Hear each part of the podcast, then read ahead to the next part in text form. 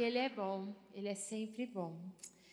E eu quero te convidar a abrir a palavra lá em Isaías, capítulo 45, versos 2 e 3.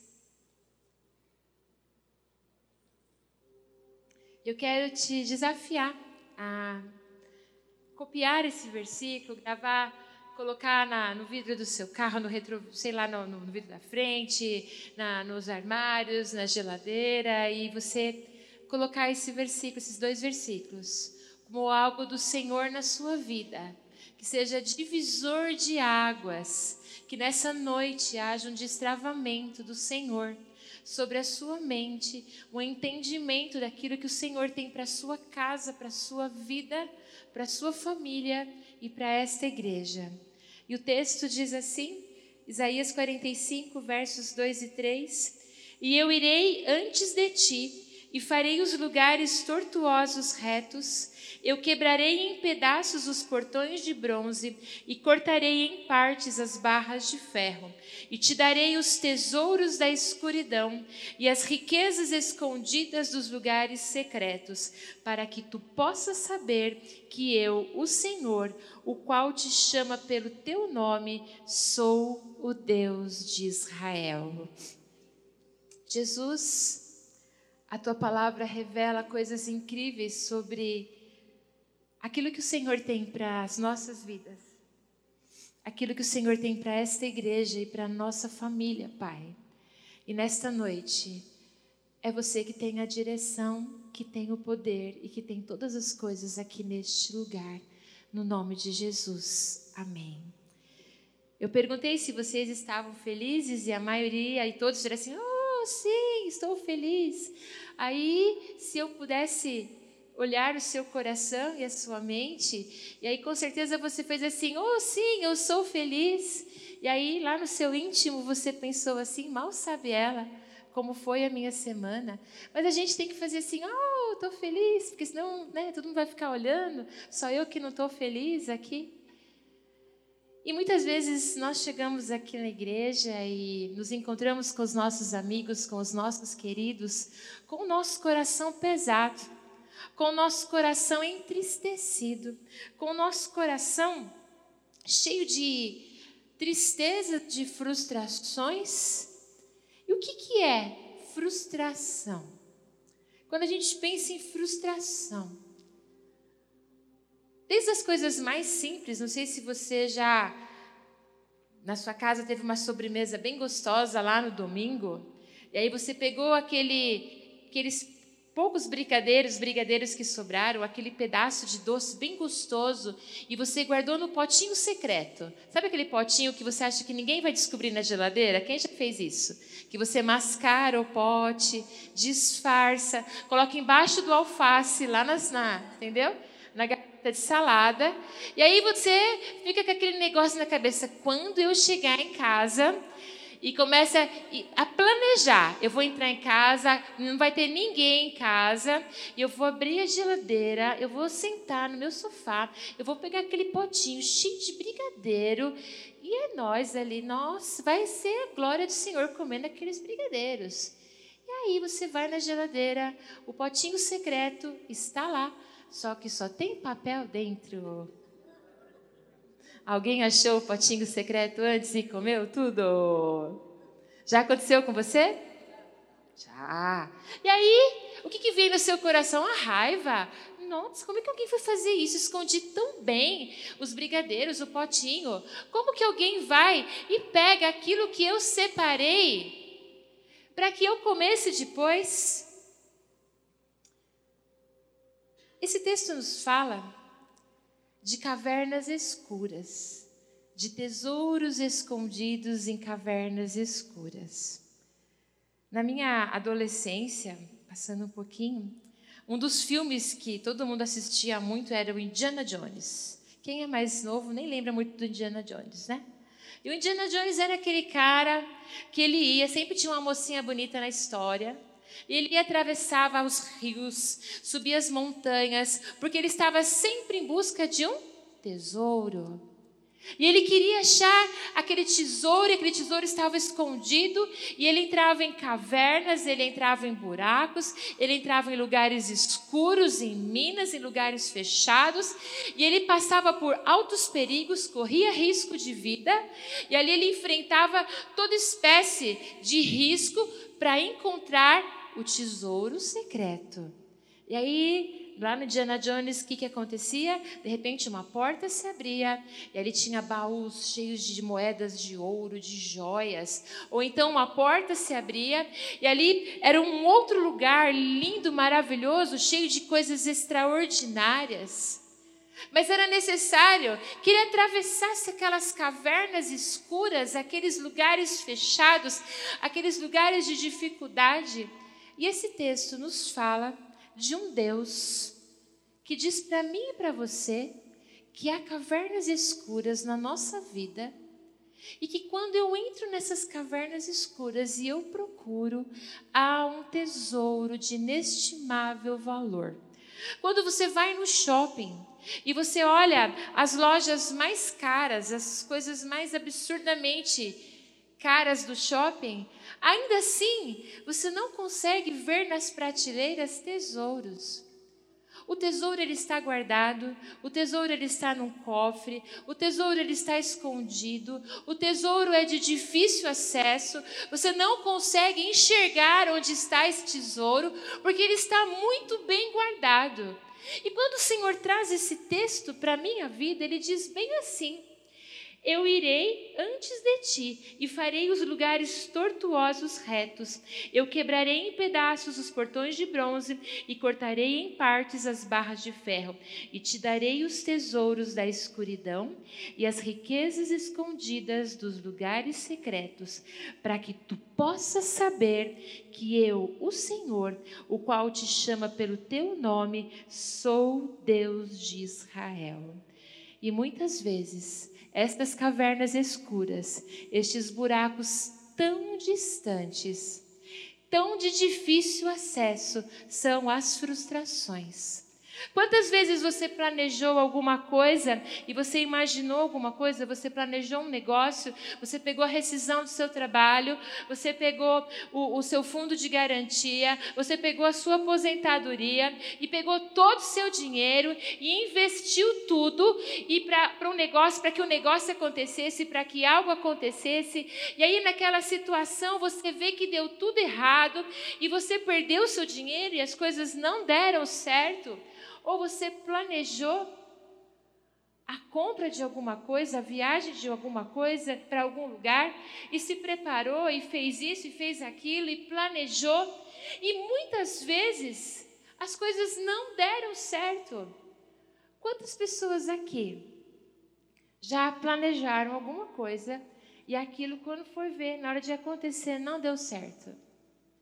Alguém aqui? Que bom que não sou só eu. E o que, que gera no nosso coração? Frustração. Frustração. E aí você chega na igreja, está todo mundo feliz? Yes, todo mundo feliz. Mas nós estamos lá com o nosso coração, num baita de um buraco, cheio de tristeza e com frustrações por coisas que não deram certo.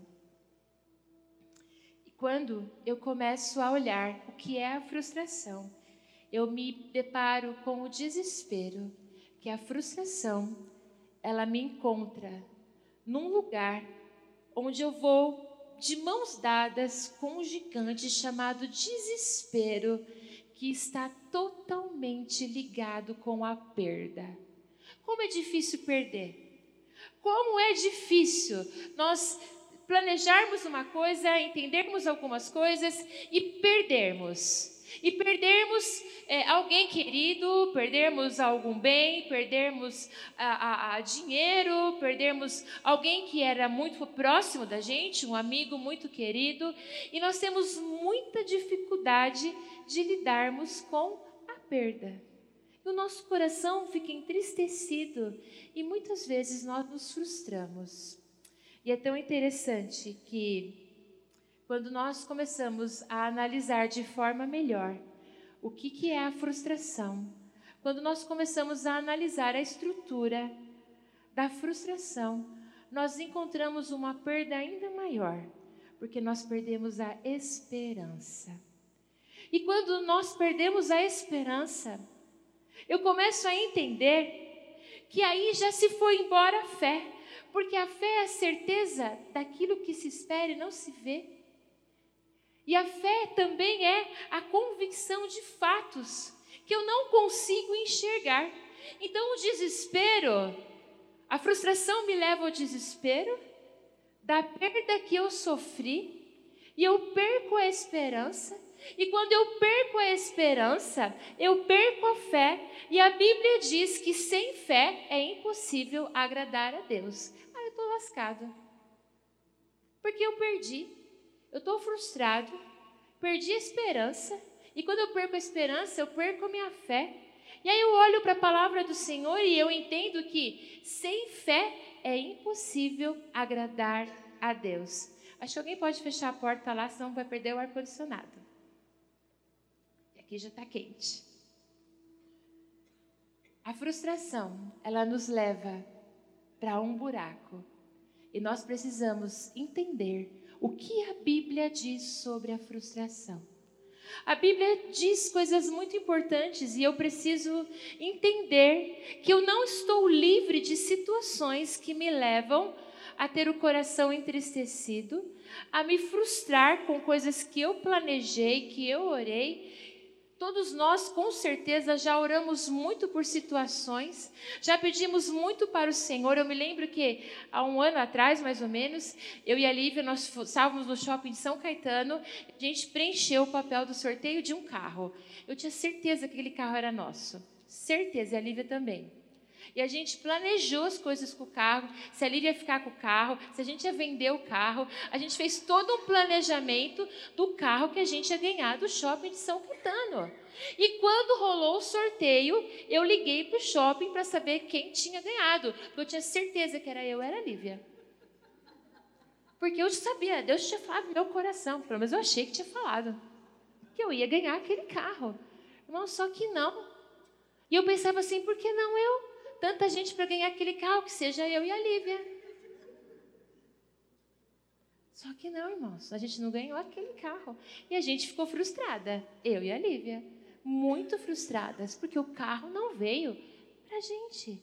Quantas vezes nós oramos e colocamos o nosso pé e declaramos: Senhor, essa terra é minha, isso aqui vai acontecer, eu creio, estou nos teus caminhos, estou fazendo tudo certinho, estou na tua vontade, estou no direcionamento do Senhor. Se o outro lá pode, comigo também pode, eu creio isso daqui, só que muitas vezes não acontece. Não acontece. E aí que acontece? Frustração. E com a frustração, você perdeu a esperança. E quando você perde a esperança, você perde fé. E aí a palavra diz que sem fé é impossível agradar a Deus. Aí fala, como é que é agora? E agora? Nem agradar a Deus eu estou agradando mais. Já estou lascado e nem agradar a Deus eu agrado. E a Bíblia nos leva lá para a história de Jesus. Eu quero te convidar a abrir lá em Mateus capítulo 14.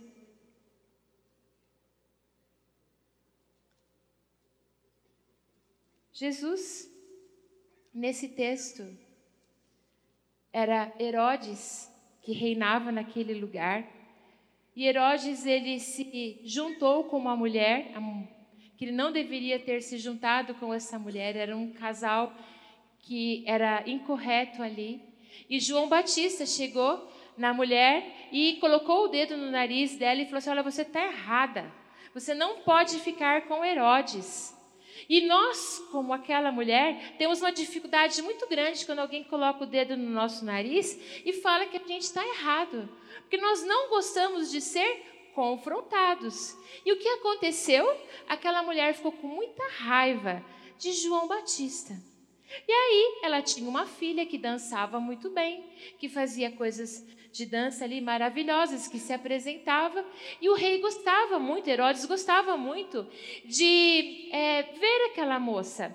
E ele disse para aquela moça assim: Olha, você pode pedir o que você quiser, que eu te dou. Pode pedir o que você quiser. E a mãe daquela moça instruiu aquela menina a pedir a cabeça de João Batista. E João Batista foi decepado, cortaram a sua cabeça e levaram a cabeça de João Batista num prato. Os discípulos, naquela situação toda, enterraram João Batista e só depois que João Batista estava enterrado foram contar para Jesus. E olha lá o que diz o versículo 13, dá uma olhadinha lá, 14 e 13. E ouvindo Jesus isso, partiu dali em um barco para um lugar deserto, à parte, à parte. Irmãos, ninguém vai para o deserto se não quiser ficar sozinho. Jesus, na hora que soube da notícia que o seu parente, que o seu amigo, aquele que preparou o caminho para ele, aquele que anunciou as boas novas, aquele que o batizou, estava morto, de cabeça cortada. Jesus sabia de um plano maior. Sabia que todas as coisas estavam no controle do Pai, mas naquela situação, Jesus Cristo, como 100% homem, ele se abateu e ele foi para o deserto, porque ele queria ficar sozinho. Mas quantas vezes a gente quer ficar sozinho e não pode? Mãe é craque de fazer isso, né? Mulher, não é verdade?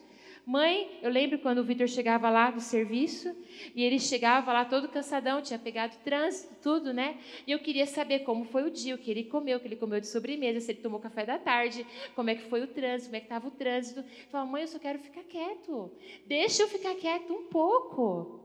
Por favor, e normalmente mãe, mulher, tem a, a, a, característica de entrar na caixinha do nada do homem, não é verdade? Aquela hora que o homem não quer falar nada, o filho não quer fazer nada, a mulher arromba a porta da caixinha do nada, empurra, bate, pega, aperta, porque ela quer falar e ela não quer deixar o cara ficar em silêncio. Homens concordam comigo? Aí, isso aí, entendeu? Pois é. E Jesus, ele queria ficar sozinho. Quantas vezes você já planejou ficar sozinho, ficar aquele momento em silêncio. Irmãos, eu, eu falo bastante, eu entro na caixinha do nada do Vitor, da Lívia, do pastor, atrapalho eles, mas quando algumas coisas acontecem no meu coração que ultrapassam o meu limite, eu não consigo ser rápida para digerir. Eu preciso de alguns dias para aquilo ser remoído dentro de mim, para eu conseguir falar porque eu preciso ficar sozinha para digerir aquilo que aconteceu. Quantas vezes, quantas situações tão difíceis acontecem na nossa vida e nós precisamos ficar sozinhos. E Jesus se abateu. E João Batista era querido de Jesus. João Batista veio antes dele. João Batista caminhou com Jesus, batizou Jesus. E Jesus tinha o poder de impedir a morte de João Batista, de na hora que a faca passasse, a espada passasse, não cortasse nada, que caísse um raio na cabeça daquela mulher e daquela filha, que Herodes mudasse de ideia.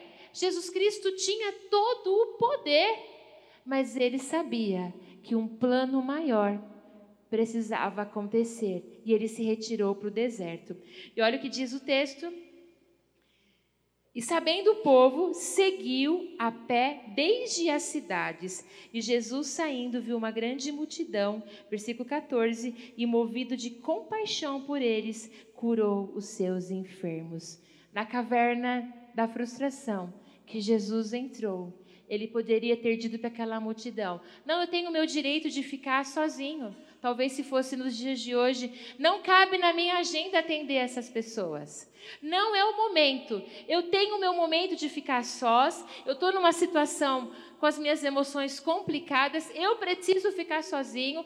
Pega esse povo e leve embora, porque eu preciso ficar sozinho. Jesus entrou na caverna da frustração e descobriu que a frustração podia gerar cura naquela multidão. E o coração dele se encheu de compaixão e pessoas foram transformadas naquele lugar. Porque quando nós entramos na caverna da frustração, do desespero, nós podemos atravessar e encontrar tesouros absurdamente valorosos e especiais. A dor de Jesus se transformou em cura, em esperança. Jonas, ele foi chamado pelo Senhor para ir até Nínive, alcançar uma, um povo ali. E Jonas não gostou da ordem do Senhor, e ele fez os seus próprios planos, e ele planejou pegar o navio, entrar no navio, ir lá em direção de Tarsis, e ali naquele navio uma grande tempestade tomou conta daquele, daquele, daquele lugar ali, e aquele navio começou a balançar demais e parecia que ia afundar. Eu acho que Jonas estava tão lesado da cabeça, tão longe de Deus, mas eu queria fazer um acampamento de Jonas, mas eu desisti. Porque Jonas é meio complicado. Jonas é aquele profeta lá, cabeça dura. E Jonas lá deitado naquela tempestade, ele foi acordado e ali confrontado e admitiu no sorteio ali foi sorteado e ele foi escolhido como aquele que estava fora da vontade do poderoso e precisava ser jogado ao mar para que o vento acalmasse. Jonas foi jogado ao mar, foi engolido por um peixe, foi ficou dias lá, três dias na barriga do grande peixe, foi vomitado, foi lá para Nínive, falou do amor de Deus, mesmo que contrariado, aquele povo se converteu, os planos de Jonas foram frustrados, tudo aquilo que ele planejou para a vida dele, para o ministério dele foi frustrado, mas o plano de Deus na vida de Jonas não foi frustrado, porque aquele povo se arrependeu e foi salvo. E quando eu encontro o apóstolo Paulo, Paulo estava indo para Damasco. E Paulo, no caminho de Damasco, lá, indo para perseguir os crentes, estava lá. E ali no, no, seu cavalo, ali, eu imagino todo imponente, vem uma luz muito forte sobre Paulo, em direção a Paulo. E ali ele cai do cavalo e ele fica cego. E ali ele tem um encontro especial com Deus. E ali ele começa a, a ver a vida dele sendo transformada. E Paulo recebe a cura da sua vista, recebe a restauração do seu físico, e ele começa a entender que ele precisa deixar daquela vida de perseguidor e ele se entrega de verdade para Jesus Cristo. E o sonho de Paulo, os planos de Paulo era até Jerusalém e conhecer os apóstolos e chegar lá como Paulo Todo-Poderoso, que foi transformado, que foi modificado, e ali ele seria bem recebido pela igreja de Jerusalém, onde os apóstolos dizem: Olha, esse é Paulo, aquele que perseguiu e não persegue mais, mas só que não. Nem os apóstolos conseguiram convencer a igreja que Paulo estava convertido de verdade. E a igreja de Jerusalém fez assim: sai, Paulo, vai embora. O cara era novo convertido. Vai embora daqui, Paulo. Sabe lá que história é essa sua? Gente não tinha Instagram na época, não tinha Facebook, não tinha WhatsApp para o pessoal lá de Damasco avisar lá o pessoal lá de Jerusalém que era verdade mesmo. Não tinha postagem no Instagram do Paulo lá, caindo do cavalo, e naquela cena maravilhosa, tendo encontro com Deus. Não tinha nada de comunicação, e aquelas pessoas em Jerusalém não acreditaram naquilo que tinha acontecido. E Paulo precisou voltar para a casa dele. Voltou para Tarsis, e ali em Tarsis ele ficou no deserto três anos Três anos sendo preparado pelo próprio Espírito Santo, onde o caráter dele foi forjado, onde a vida dele foi transformada. Paulo começou o ministério dele 14 anos depois, porque ele entrou na escola do Espírito Santo. Aquele Paulo que fez planos para ir para Jerusalém, já chegar bombando naquela igreja, porque afinal de contas ele se converteu e deu tudo errado, deu tudo errado. Ele teve que voltar para casa, ficar no deserto, sendo ali tratado pelo próprio Deus. Se não fosse o não da igreja de Jerusalém, se não fosse a rejeição da igreja de Jerusalém, Paulo nunca teria escrito as cartas tão preciosas nós não viveríamos os testemunhos, escutaríamos as histórias do apóstolo Paulo, porque os planos de Paulo foram frustrados, mas os planos do Senhor sobre a vida de Paulo nunca foram frustrados, jamais foram frustrados, porque esse é o nosso Deus. Quando nós olhamos para as frustrações, nós olhamos frustrações de planos, avanço de Deus. Frustração de plano, avanço de Deus. Você consegue olhar para a sua vida hoje? Você consegue olhar para o seu ministério e olhar de, de uma forma que você enxergue que muitas vezes você está frustrado e algumas coisas começam a sair do lugar e o Senhor diz: acalma seu coração, porque os teus planos estão sendo frustrados, mas os planos que eu tenho para a tua vida jamais serão frustrados. Jamais serão frustrados. Os planos para as nossas vidas são planos de nós estarmos dentro da vontade do Senhor. Irmãos, nós estamos vivendo um momento onde você que está sentado aí, se a sua mente está distraída, se a sua mente está para lá e para cá, nós estamos vivendo um momento profético, irmãos. Um momento onde as águas estão se movendo. Um momento onde você precisa ligar sua mente nas coisas do Senhor. Parar de brincar de menino, parar de criancice, parar de bobeira e entender que o que Deus está fazendo aqui neste lugar é muito sério e na sua vida também. Eu saía do Dara ontem e eu falei, maridinho, você está percebendo que as águas estão se movendo? Você está percebendo que a palavra está se cumprindo? Você está percebendo que coisas que nós oramos lá atrás, o Senhor está fazendo exatamente agora? porque os nossos planos foram frustrados muitas vezes.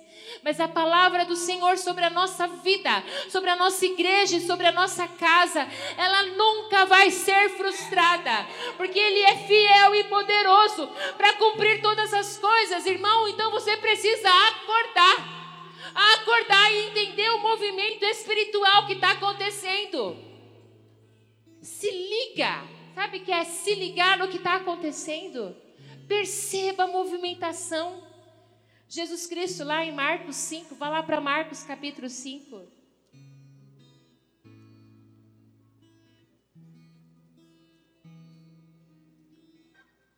Em Marcos capítulo 5, Jesus fala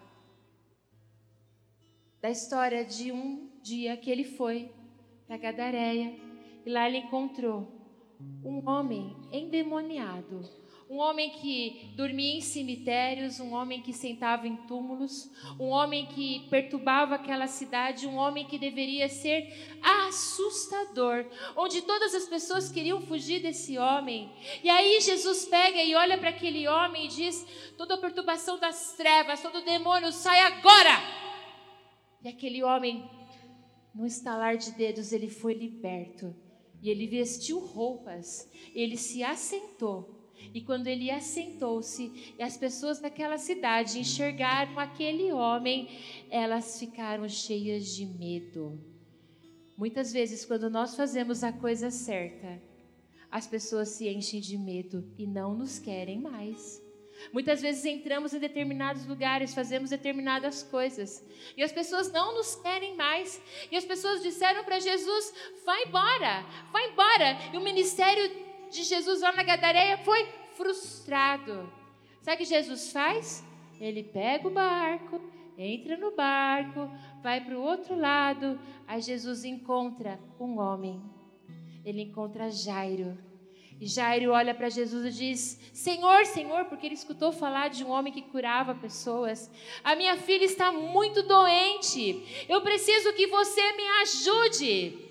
E Jesus abraça aquele homem, começa a caminhar, e uma multidão se aproxima dele. E naquela multidão que começou a espremer Jesus, vem uma mulher do nada, atravessa a multidão, toca Jesus, ele para e diz: De mim saiu virtude. E aquela mulher é curada. O ministério de Jesus foi frustrado lá na Gadareia. Mas ele sai da Gadareia, uma mulher é curada. E logo em seguida, Jairo recebe a notícia que a sua filha tinha morrido. Imagina Jairo, Jesus, por favor, essa mulher aqui já está sofrendo bastante tempo, um pouquinho mais não vai fazer diferença nenhuma. Ela já está acostumada com esse tipo de vida. Oh, mas você demorou. Minha filha morreu. E agora? Minha filha morreu. O que, que eu faço? E Jesus, acalmando o coração daquele homem, foi em direção à casa de Jairo e aquela, e aquela garota foi ressuscitada. E quando Jesus sai da casa de Jairo, ele vai ao encontro de uma multidão que não tinha o que comer. E cinco mil pessoas comem pães e peixes, porque esse é o nosso Deus. Multiplicação. Na frustração de Jesus, uma moça foi ressuscitada, uma mulher foi curada e uma multidão foi alimentada. Na frustração, quando você aceita o desafio de entrar na caverna da frustração, em lugares escuros, em lugares tristes, em lugares sombrios, onde você pisa naquela água melequenta, onde você tem pingo de água gelada nas suas costas, na sua cabeça, onde muitas vezes é apertado demais para você passar, ou então tão apertado que você precisa rastejar, porque o lugar nem te cabe de pé e você se sente sufocado, desesperado e muitas vezes perde a sua esperança, e na perda da esperança você perde a fé e Jesus disse para você, nesta noite, diz para você: nestas cavernas eu tenho tesouros preciosos, nestas cavernas estão os melhores tesouros para sua vida. É nestas cavernas que você vai encontrar aquilo que eu tenho para você, porque coisas pequenas estão nas prateleiras, coisas simples e acessíveis estão nas lojas, mas tesouros escondidos é só para quem atravessa a caverna escura só para quem vai para lugar escuro e difícil e entende o que o Senhor fala para você nesta noite. Muitas vezes, quando nós estamos nessa situação, nós não compreendemos o silêncio de Deus. Quem aqui já viveu o silêncio de Deus? Que bom que não sou só eu. E muitas vezes nós não sabemos lidar com o silêncio de Deus, não é verdade? Muitas vezes nós, quando queremos escutar Deus e, e parece que nesse momento nós estamos nos sentindo tão abandonados, o Senhor diz para você que é tempo de você entender que é para você caminhar nessa caverna e caminhar nessa caverna numa direção de quem cavoca, de quem procura, de quem busca, de quem vai com a mão ali e fere a mão para que tesouros sejam alcançados. Irmãos, há alguns anos atrás, Nós estávamos, a Lívia tinha oito anos, são então 14 anos atrás. 14 anos atrás, nós estávamos fazendo uma campanha de 40 dias de jejum e oração. E Deus tinha dado uma palavra para mim e para o pastor que essa igreja ia ser referência na cidade, que jovens iam entrar nessa igreja, que essa igreja ia ser conhecida para tudo quanto é lugar. Eu falei, é, Senhor, o Senhor deu essa palavra? Me juntei com o pastor Renato, falei, nós vamos procurar para o final da campanha um músico aí do momento, um cara bem badalado aí, o DJ Alpiste. Porque nós vamos encerrar a que vocês estão rindo, mas é verdade. Ele era bem escutado na época. E aí nós pegamos, fomos lá, fechamos com o DJ Alpiste para o encerramento da campanha de 40 dias. Irmãos, alugamos o Lar Bem-vindo, um salão bem grande que tem lá na Brasília. Eu já imaginava aquele lugar cheio, máquina de fumaça, escuro, todo mundo pulando, adorando ao Senhor, porque eu tinha uma palavra. Eu tinha uma palavra. Eu tinha uma palavra. O pastor tinha uma palavra. Irmãos, por dez dias, todos os dias eu saía da minha casa, de manhã e de tarde, com um monte de panfleto. Eu, alguns adolescentes, o Renato, a Evelyn, e nós íamos pela Brasília, por todos os prédios e distribuímos panfletos, de casa em casa, pessoa a pessoa. A, a Gabizinha era uma nenezinha e eu empurrava o, bebê, o carrinho de bebê dela e a Gabi caiu do carrinho no meio da Brasília, bateu a cabeça lá no paralelepípedo da Brasília e ali, bebezinho, entregando comigo os panfletos. Porque o Senhor tinha dado uma palavra e que grandes coisas iam acontecer nessa igreja. Irmãos, no dia do DJ Alpiste, ninguém foi, só a igreja. E os irmãos nunca tinham escutado falar no DJ Alpiste. Os irmãos sentaram lá e ninguém levantava nem para cantar. Irmãos, os irmãos me conhecem. Quando alguma coisa dá errado, vem no meu rosto. Irmãos, no meio do culto, eu sentei na beiradinha da escada aqui, eu abaixei minha cabeça e lá eu fiquei. O homem lá cantando, lá pulando, chegou uma hora que ele pegou o microfone, ele tacou no meio do público, estourou o microfone da igreja. E nossa, eu estou lascada. Irmãos, pensa num desastre total. Eu acabei com a campanha de 40 dias da igreja. Acabei. Irmãos, no outro dia, eu não tirei meu pijama. Eu fiquei o dia inteiro deitada na cama de pijama, de tanta dor na minha cabeça e frustração no coração. Falei, Senhor, o Senhor deu uma palavra. O Senhor falou para mim. E ontem eu estava ali preparando a palavra e Jesus falou para mim: Lembra? Hoje você está vivendo a palavra. Hoje essa igreja está vivendo a palavra. Hoje é o cumprimento dessa palavra. Hoje é aquilo que eu coloquei para este lugar. Passaram-se 14 anos, irmãos. Para que muito do meu caráter, do pastor, do seu caráter, das pessoas daquela época, das que estão aqui agora, fossem tratados na escola do Espírito Santo os meus planos podem ser frustrados, mas os planos do Senhor jamais serão frustrados. Irmãos, nós precisamos entender o que é mover profético. Muitas vezes nós achamos que mover profético é simplesmente alguém te dar uma palavra do que vai acontecer no futuro. Irmãos, mover profético é muito mais do que isso, é muito mais profundo. Muitas vezes alguém traz uma palavra para você e você faz bem assim. Quero ver mesmo se vai acontecer. Se essa mulher é de Deus, se não é, se é uma profetada, se isso aí vai dar certo. E sabe como nós nos colocamos? Como espectadores. Nós sentamos na, na arquibancada e queremos ver mesmo se Deus vai fazer aquilo que ele falou. O mover profético é um convite do Espírito Santo para nós sermos coparticipantes da obra dele na palavra que ele derramou na nossa vida. Tá entendendo? O mover profético é quando o Senhor derrama algo sobre a sua vida e te convida para caminhar junto com você. E sabe como eu sei isso? Lá em Provérbios, abre lá, esse texto é um destravar, um destravar no meu coração, um destravar na sua vida. Provérbios 13, versículo 12.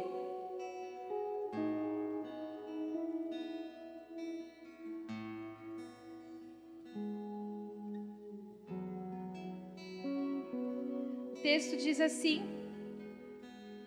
A esperança deferida faz adoecer o coração, mas quando o desejo vem, ele é uma árvore de vida. Irmãos, de onde vem uma árvore? De sementes que são lançadas na nossa mão. Quando o Senhor coloca uma palavra no seu coração, quando alguém diz alguma coisa para você, o Senhor está derramando sementes na sua mão. E você é convidado para ser coparticipante da obra do Espírito Santo. E essas sementes são sua responsabilidade para que essa palavra se cumpra. Irmãos, muitas coisas eu vivo hoje porque eu como do fruto de uma geração que passou. Eu me lembro pequena ainda, na casa do meu avô Roberto Bember, pastor Roberto Bember, e eu não entendia muitas palavras em leto, eu perguntava para minhas primas o que, que o vô está falando. E ele falava o nome de todos os filhos, de todos os netos, e ele declarava sobre a vida dos filhos e dos netos, das netas, que todos daquela família iriam ser pastores, e ele entregava a sua geração para a obra do Senhor, porque foi um homem que saiu da Letônia, desbravando desbravou o interior do Brasil para que igrejas fossem plantadas. Todos da geração dele se tornaram pastores. Os dois únicos que disseram não para Jesus se envolveram com álcool e outro com drogas e morreram precocemente. Mas toda a família escutou o chamado do Senhor. Eu vivo fruto de quantas vezes minha mãe, Gênia Bember, camelou por aqui, andou por aqui e plantou em tantas casas. Eu vivo esse fruto daquilo que é, da semente que caiu na mão dela e ela trabalhou muito. Eu vivo o fruto daquilo que o meu pai plantou aqui neste lugar. Nós vivemos o fruto do que o pastor Bember plantou aqui nesse lugar.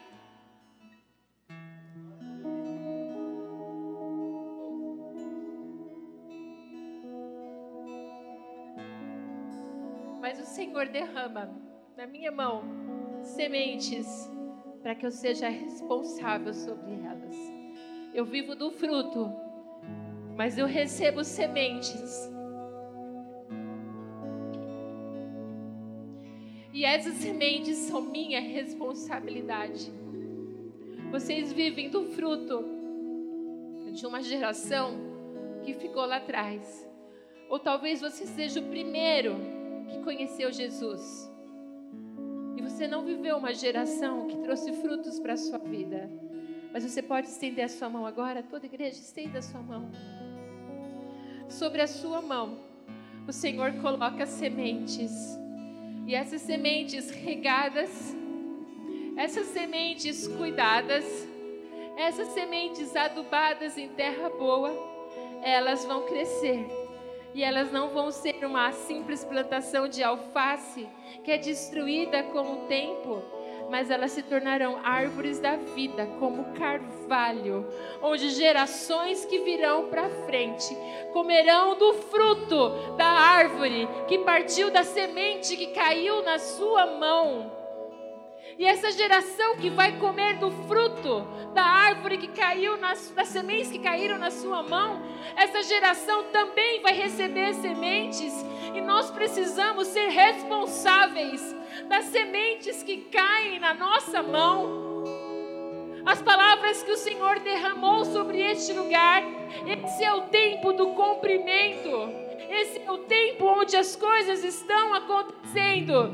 Mas o Senhor, simultâneo a isso, está derramando sementes na sua mão. O Senhor está te tirando de um conforto. O Senhor está tirando de um lugar. Jacó, quando decidiu se consertar com seu irmão,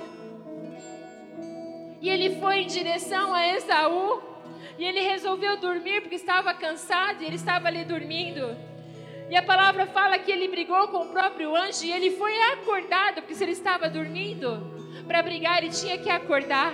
E eu imagino o Senhor dizendo assim: Vai, Jacó, vai, Jacó, acorda, Jacó. Acorda é hoje que você precisa legitimizar a sua bênção. E a gente não legitimiza a bênção dormindo. E Jacó, naquele momento, ele foi acordado pelo Senhor e começou a lutar ali.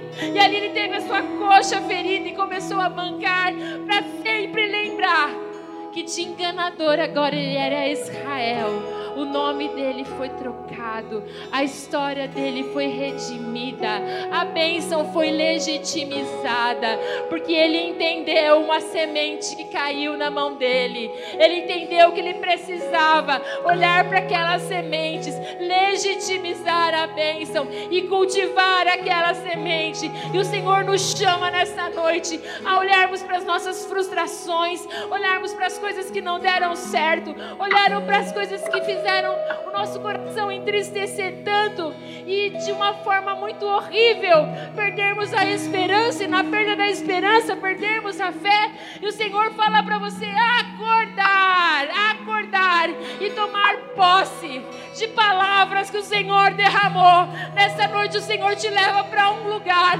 para que você seja lembrado daquilo que ele falou para você. Pode passar os anos, pode passar o tempo, mas ele é fiel porque os planos dele nunca serão frustrados. E nós vivemos exatamente isso, um tempo onde palavras estão se cumprindo. Irmãos, quando eu entrei no Dara, sábado retrasado, o meu choro, irmãos, não era da construção só. O meu choro não era emoção, o meu choro é porque a palavra estava sendo cumprida. A palavra de anos atrás o Senhor estava cumprindo e eu estava vivendo o cumprimento da promessa. Eu estava vivendo o cumprimento da palavra. Nós estamos vivendo como igreja o cumprimento da palavra. Quantas vezes nós olhamos, há quanto tempo você escuta que o Brasil é o celeiro do mundo? que o Brasil vai viver o avivamento. E nós olhamos para a nossa igreja, para a nossa vida muitas vezes e dizemos: não, isso não é avivamento. O avivamento ainda vai vir, eu sei disso. E parece que passa um ano, passa outro ano. E muitas vezes o desânimo toma conta do seu coração, o abatimento toma conta do seu coração, a desesperança toma conta do seu coração. Mas, querido, a palavra do Senhor sobre o Brasil, a palavra do Senhor sobre esta igreja, a palavra do Senhor sobre a sua casa, sobre o seu ministério, sobre a sua família, Ele é fiel para cumprir. Ele é fiel para cumprir. O apóstolo Paulo ficou 14 anos ali, afastado, para que ele fosse tratado, para que ele fosse na escola do Espírito Santo. E muitas vezes a gente quer assim. Quando eu olho para a vida de Sara, eu olho uma mulher que já no avançar da idade tinha recebido uma palavra de ser mãe de nações, avançada de idade, sua geração será como as estrelas do céu. Uma velhinha. Como assim? O tempo passou, a promessa não aconteceu. E ela resolveu atravessar a história, entregou Agar para dormir com seu marido. E ali nasceu Ismael. Mas o nosso Deus, colocou sobre a vida dela, redimiu a história dela. E mesmo ela tendo atravessado, mesmo tendo feito tudo errado, Isaac chegou. Porque os planos de Deus não podem ser frustrados. Os planos de Deus sobre a sua vida jamais serão frustrados. Eu olho para Raabe, uma prostituta. Eu imagino Raabe. Isso é imaginação minha, mas eu imagino Raabe. Eu não quero mais esta vida. Eu não quero mais viver isso. E talvez Raabe tenha escutado muitas histórias de um povo lá longe que servia um Deus poderoso, que mudava a vida das pessoas. E Raabe acolheu aqueles escolhidos do Senhor, e a história de Raabe foi redimida. Nós vamos para a história de Ruth, de Noemi, que já estava com o nome de amarga, de Mara, porque tinha perdido o marido, tinha perdido os filhos. Mas o Senhor tinha palavra sobre a vida de Noemi. A palavra, o Senhor tinha palavra sobre a vida de Ruth. E elas encontram Boaz, o redentor, o remidor. E ali começa a história de Jesus Cristo, irmãos. A palavra que o Senhor tem na sua vida Irmãos, pode o tempo passar. Os seus planos podem ter sido frustrados muitas vezes. Irmãos, quantas vezes lá do outro lado era meia dúzia de adolescente, nem jovem era. E eu e o Renato colocávamos cadeiras brancas e nós dois começávamos a andar pela igreja. Nós declaramos sobre essas cadeiras, jovens, nós declaramos sobre essas cadeiras, pessoas aqui neste lugar. Toda vez que o pastor Renato vem para este lugar, eu falo para ele, Renato, você viveu e nós estamos vivendo o cumprimento da palavra do Senhor, porque Ele é fiel, Ele é fiel e os meus planos podem ser frustrados. Muitas vezes, querido irmão, você está passando por uma situação tão difícil na sua família, no seu casamento. O Senhor declarou sobre a tua vida: eu e minha casa serviremos ao Senhor. O teu casamento restaurado, a tua família restaurada. E você fala: até quando, Senhor, esse sofrimento? Eu não vejo nada nada no meu marido, eu não vejo nada nos meus filhos. E você olha para sua mão e você vê sementes, entendeu? Você vê sementes, porque essas sementes são colocadas na sua mão para que a sua família e seu filho sejam alcançados, para que a sua esposa seja alcançada. O Senhor coloca sementes na sua mão para que essa boa terra seja adubada, regada e coisas extraordinárias aconteçam. A palavra do Senhor diz em Filipenses 4:13 4,12: Posso passar por dificuldades, por fome, posso ter abundância, posso ter todas as coisas, posso ficar doente. E quando eu chego no versículo 13, ele diz: Porque posso todas as coisas em Cristo que me fortalece. Irmãos, nós somos mais que vencedores. Qual é o lugar de um vencedor, irmão?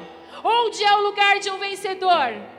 É no pódio. O lugar de um vencedor é em cima do pódio. O lugar do vencedor, vencedor não é segundo lugar, vencedor é primeiro lugar. No rosto de um vencedor em cima do pódio é levantando a mão, cheio da alegria por ter vencido. E esse é o nosso semblante, essa é a nossa posição de estarmos em cima do pódio, porque não importam as circunstâncias, não importa quanto tempo esteja demorando, o Senhor é fiel para cumprir a palavra que Ele derramou sobre a sua vida. Eu quero te convidar você a fechar os seus olhos assentado mesmo. Eu quero que você volte para aquele dia onde você sentiu a presença do Senhor de uma forma absurda, sabe? E faz tempo que você não senta, não sente. E você senta no banco e a palavra é demorada, que você gosta de conversar aqui, e falar aqui, e cutucar aqui, e parece que está com a sua cabeça tão longe, porque afinal de contas nada acontece com você. Eu quero te levar. Douglinhas, lembra aquele dia que você estava nesse lugar? Que o Senhor falou que você é Davi? Davi foi conhecido como um homem segundo o coração de Deus. E é o coração. Sementes na sua mão. É o coração. É o coração foi a última vez que você sentiu a presença do Senhor? Comece a voltar para esse lugar onde as suas pernas bambearam, onde você não teve forças para ficar de pé, onde você sentia Deus de uma forma incrível e Ele falava no seu ouvido: é isso, é isso, é isso. E você falou: ai, Jesus, é agora, é agora que eu vou para as nações, é agora que a minha liderança aqui nessa igreja vai acontecer, porque o Senhor está derramando palavras sobre a minha vida. Comece a lembrar desse dia.